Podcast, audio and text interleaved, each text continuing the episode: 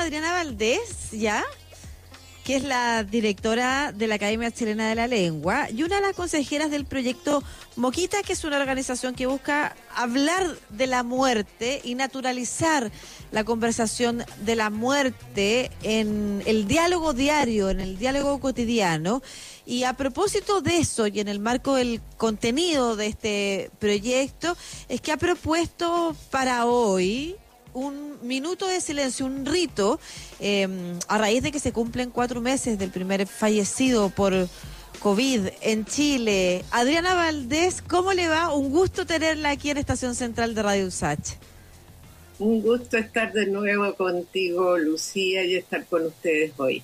Gracias. Muchas gracias, Adriana. ¿Por qué no nos cuenta cómo se arma primero este proyecto Moquita y a raíz de qué? El proyecto Moquita eh, tiene antecedentes en Inglaterra, no es un movimiento que se haya armado acá en Chile, sino que eh, en Chile se armó a partir de Jorge Brown, que hoy es un joven médico geriatra, joven en relación conmigo, quiero decir, y, y Matías Reeves, que es un ingeniero, y ellos me invitaron a mí y a, otra gente muy calificada como es el doctor Juan Pablo Beca Infante, que se preocupa de ética médica, Verónica Rojas, mi propia hija que se preocupa de derechos humanos, que es Verónica Undurraga, etc. Y eh, ahora hay otras personas también en el directorio, somos muchos. Y se trata simplemente de poder conversar ese tema sin caer en los problemas familiares que le puede traer a uno que uno quiera hablar de su propia muerte, ¿no? Porque cuando uno quiere hablar de su propia muerte con sus parientes, probablemente los parientes se van a espantar.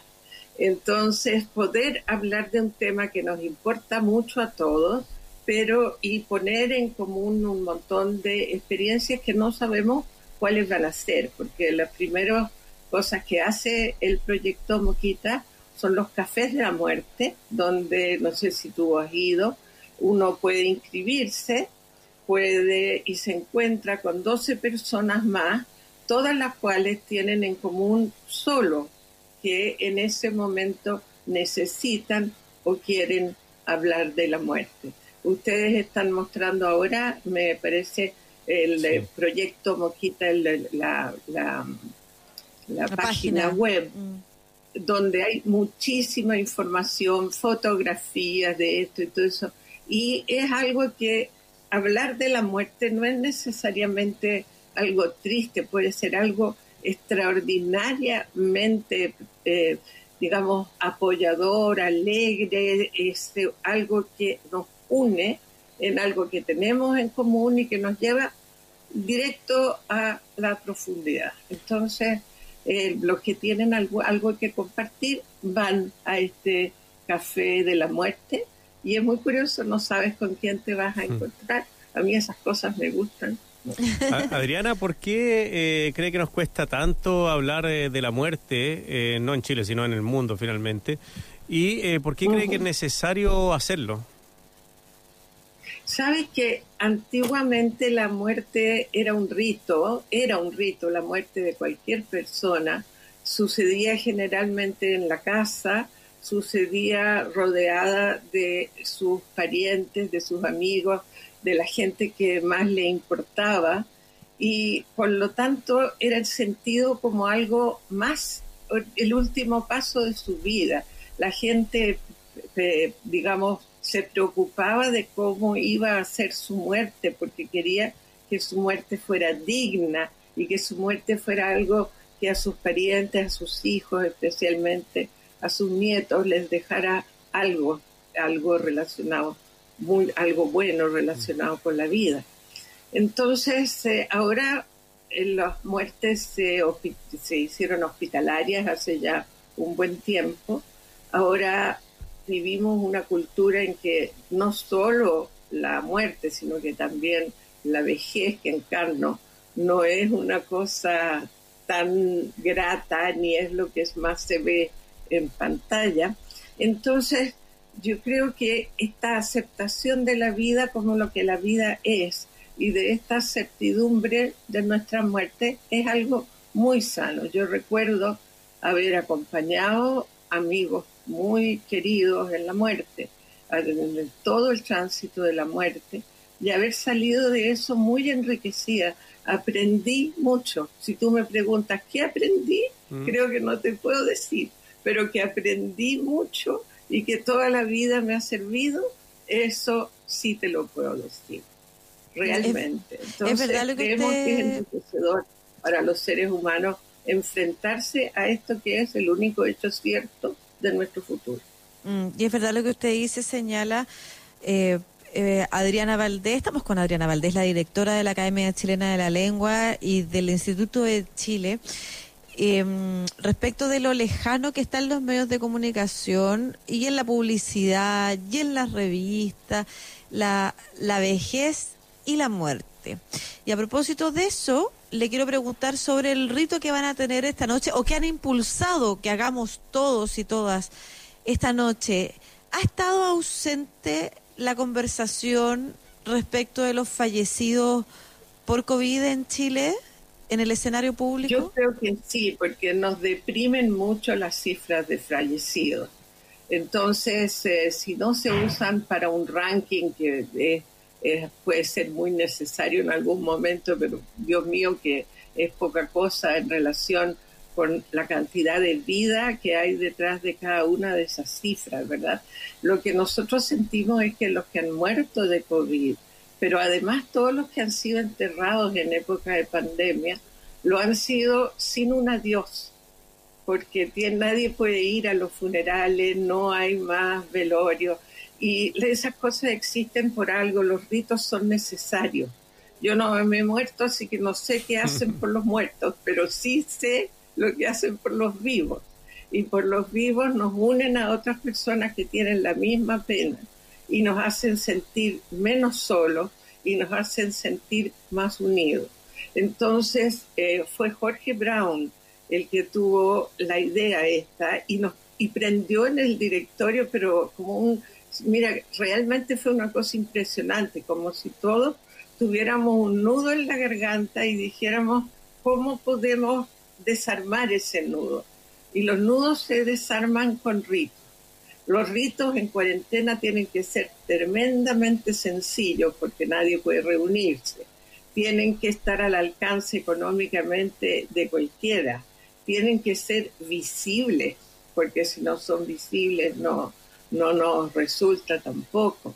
Y entonces el asunto es simplemente pararse al lado de una ventana en tu casa con una vela en la mano y si no tienes vela porque estás en cuarentena, prende la luz de tu teléfono y guarda un minuto de silencio pensando en toda la gente que ha muerto desde hace cuatro meses en Chile, para honrar juntos, decimos, a todos los que no están con nosotros. Esto sería Ese es el rito al que invitamos. A las 8 de la noche a las 8 de la noche, sí. Está oscuro y por lo tanto se van a ver las luces. Adriana. Otra cosa que yo hice fue seleccionar poemas, fragmentos de poemas, muy, muy cortitos que salieron en Twitter mm. para que las personas también decía una cosa muy linda Raúl Zurita, el, infierno es lo que no tiene palabra. De repente una palabra bien dicha, por ejemplo, un fugitivo fantasma, una sombra fugitiva es lo que abraza. Eso tal vez puede hacernos sentir, desde que veo con lo demás, eso nos puede hacer sentir más conectados con nuestros propios sentimientos. Estamos conversando con la directora de la Academia Chilena de la Lengua y también una de las consejeras del proyecto Moquita, Adriana Valdés. Eh, señora Valdés, eh, cuando estaba el ministro Mañalich, una de las grandes críticas que se hizo, y yo creo que era transversal, era que se valor, o sea, no se valoraba, pero sí se decía cuántos adultos mayores habían muerto, como dando, dando cuenta de que solamente las personas de la tercera edad eran las que fallecían por este COVID. Me gustaría saber si a usted le afectaba cuando él hablaba solamente de que, bueno, no se preocupen, total los adultos mayores son los que más mueren en esta, en esta pandemia. Yo lo estoy diciendo de manera más seca, pero finalmente era eso el, la, la información que él transmitía. Bueno, eh, Tito Noguera en una obra de teatro hizo una, una, apreciación sobre eso. Decía, esto es algo muy ordinario. bueno, ha visto algo más ordinario que referirse a la vida de los viejos como algo que vale menos. Pero yo personalmente entiendo perfectamente lo que hizo el ministro. Gracias a esas palabras es que yo estoy guardada cinco meses mi hija que es médico, la mayor, me, nos guardamos mutuamente, porque yo estoy en riesgo, como están en riesgo las personas de mi edad. Entonces hay que, nos tenemos que dar cuenta de eso, que no es lo mismo que vayamos nosotros a buscar pan al frente que que vaya mi nieto a buscar pan al frente. Digamos, hay que tener una conciencia y yo tengo la impresión de que nunca estuvo, nunca está en la conciencia de alguien eh, mirar, en menos la vida de los mayores, sino que también decirle a los mayores, ustedes están en mucho peores condiciones si llegan a enfermarse. Más encima, eh, nosotros tuvimos en el Instituto de Chile una carta que escribió don Abraham Santibáñez, nuestro mm. secretario general, que es un poquito mayor que yo, un poquito apenas, y él dice, bueno, si va a vivir una persona joven, yo cedería mi lugar. Eh, y yo creo que lo que pasa es que las personas mayores necesitan mucho más recursos de salud para sobrevivir que la gente joven. Eso es muy duro, pero es verdad. Entonces los mayores tienen que cuidarse el doble, no solo por su propia vida, sino que por los recursos que exige mantenerse vivo y bien si es que uno se enferma. Independiente de eso, eh, es bonito también la reacción y la discusión y el debate que se armó a propósito de la carta del periodista Abraham Santibáñez eh, con respecto a otras personas mayores también que escribieron cartas diciendo yo no, tengo 91 años y me queda mucho por vivir. Quería preguntarle sobre los ritos, porque la semana pasada el gobierno español realizó un rito masivo muy sereno, muy sencillo, em, pero muy masivo en términos de audiencia, porque yo me voy a adherir de todas formas a lo que hoy día en la noche se promueve, ¿no es cierto? A las 8. El proyecto Moquita, aparte que me emociona mucho cuando usted relata lo importante del rito, me sumo, siento esa pena, empatizo con esas familias que han perdido alguien y que sienten que el nombre de esa pérdida quedó invisible, quedó ausente del discurso, del relato.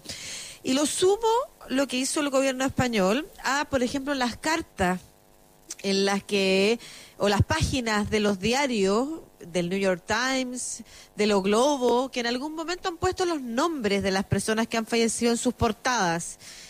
Y, y quiero saber si, si hay una diferencia en eso, si es importante también, e insisto, yo me voy a sumar al proyecto Moquita, pero entendemos que la repercusión o la difusión de este llamado minuto de silencio puede ser menor que un acto hecho a través de un medio de comunicación pública o a través de un rito al que llame el gobierno, por ejemplo, para reconocer a, a los fallecidos. Me refiero al impacto. Puede ser que haya gente que lo necesite y, y que no sepa del rito que nos va a unir hoy día en la noche a muchos y a muchas. Entonces, ¿a usted le parecería importante, es significativo que, por ejemplo, en los medios de comunicación o a través del gobierno se realizara una iniciativa como esta? Absolutamente, creo que hay eh, instancias, eh, porque a través del proyecto Moquita nos llegan muchas informaciones. Me parece que los noticiarios, hay noticiarios en Brasil, por ejemplo, que empiezan con un instante de silencio por las personas fallecidas en ese país de esta pandemia. Eso puede ser. Y me acaban de contar por el WhatsApp que el ministro se refirió a este rito hoy. Y también, no sé, no lo puedo confirmar yo porque lo acabo de recibir por WhatsApp, pero me parece. Y me parece que él se equivocó de hora. Él dijo 21 horas y es a las 20 horas. Entonces, creo que eso se está produciendo y que si esto realmente, eh, digamos, eh, vemos que sigue siendo una necesidad, habrá otros ritos y otros más públicos. Esto surgió, te juro que si hace una semana o diez días fue mucho. Todos los poemas que yo seleccioné, los seleccioné en minutos, digamos, de un día para el otro, en la noche. La lloré toda, pero lo seleccioné. Entonces eso creo yo que es algo que toca a tanta gente, que puede repetirse también a través de los medios o a través de llamados más oficiales. Y a lo mejor ya está sucediendo. Adriana Valdés, eh, directora de la Academia Chilena de la Lengua y una de las consejeras del proyecto Gomoquita, muchas gracias por eh, su tiempo, Adriana. Y bueno, la convocatoria está hecha, el ministro se equivocó, ahí estamos viendo, dijo a las nueve, y como usted bien corrige, es a, a las ocho, este minuto de silencio con una vela, y si no tiene la vela, prender el celular. Y bueno, recordar a todas las personas que han partido en este en esta pandemia, no solo en Chile, sino a nivel mundial.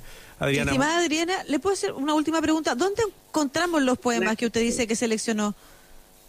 en Twitter, en mi Twitter, y también te lo puedo mandar ahora mismo eh, por correo, porque eh, Jorge Brown, que los hizo diseñar, me los mandó a mí enteros en un correo. Bueno, y vamos a recordar... Vamos a recordar su Twitter, que es Adriana Valdés 8. Adriana Valdés 8, por si alguien no la seguía, ahí se pueden encontrar. Aquí hay de, aquí es Vallejo, también sugerencia del Twitter, para vergüenza mía que soy muy vallejiana, pero en el Twitter me lo sugirieron Juan Guzmán Cruchaga, que es académico nuestro. Hay dos poemas de Oscar, dos fragmentos de Oscar Hahn de una fuerza tremenda, y este A Fugitivas Sombras Doy Abrazos, fragmento de un poema de Quevedo al que yo hice referencia antes como digo, me los lloré todos porque mm. tenía que leer el poema entero y sacar solo una cita pequeñita. Pero sí, lo estamos revisando aquí en, tanto como yo. en Santiago TV quienes tuvieron la posibilidad de leerlo y si no, em, ya sabemos, lo vamos a estar compartiendo también a través de nuestras redes sociales. Un gran abrazo, Adriana. Muchas gracias por esta conversación. Un gran abrazo para ustedes porque creo que es un proyecto como de abrazo este. Muchas gracias. Muchas gracias, Adriana. Chao, Adriana.